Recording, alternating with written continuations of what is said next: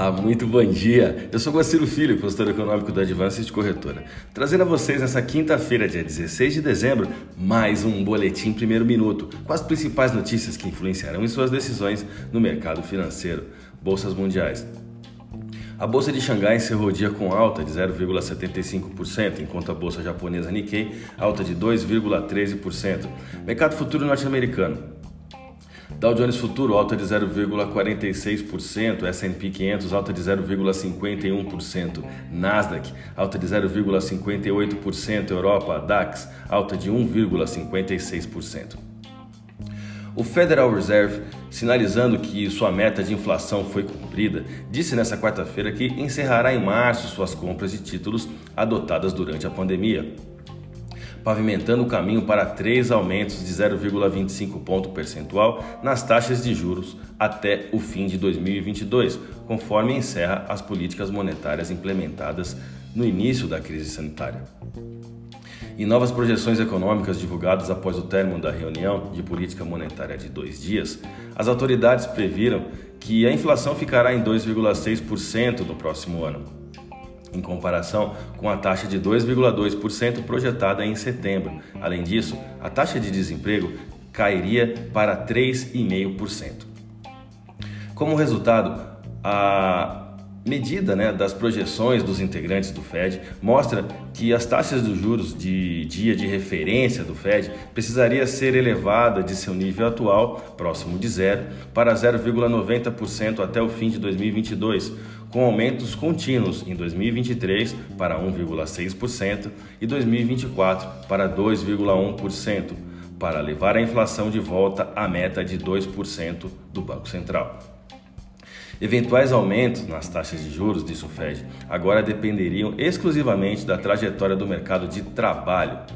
Com a inflação ultrapassando 2% por algum tempo, o comitê acredita que será apropriado manter as taxas de juros próximas de zero até que os mercados de trabalho voltem ao pleno emprego, disse o Fed em comunicado que começou a definir mais detalhadamente a normalização da política monetária do Banco Central após quase dois anos de esforços extraordinários para cuidar da economia em meio às consequências da pandemia.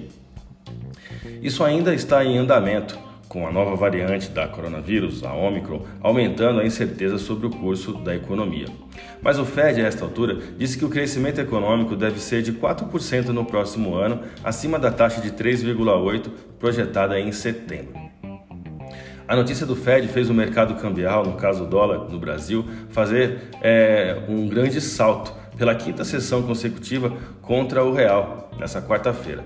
A nova máxima em oito meses no, na Bolsa Brasileira, na B3, às 5 e 3 da tarde, o contrato de dólar futuro de primeiro vencimento subia 0,36%, indo à taxa de 5,7230. O calendário econômico de hoje apresenta o relatório de vendas compostos, o PMI, e decisão de juros no Reino Unido, declaração de política monetária do Banco Central Europeu e os pedidos iniciais por seguro-desemprego dos Estados Unidos, além da declaração de política monetária do Banco Central japonês, como as notícias de maior relevância. Vamos aos gráficos agora, eu vou começar pelo dólar. Hoje o real brasileiro terá uma sessão inteira para sofrer os efeitos da movimentação do Fed.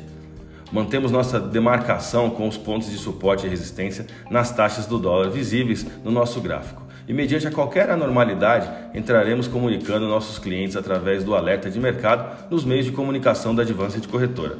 A divisa norte-americana registrou um volume de negócio no último pregão de 184 bilhões de reais em contratos futuros de dólar negociados na bolsa brasileira, alta de 0,40% no dólar à vista e taxa spot de 5,7036. Olhando para o euro agora. Chegamos ao sexto dia de valorização no euro, o que representa uma alta de 2,61% no período.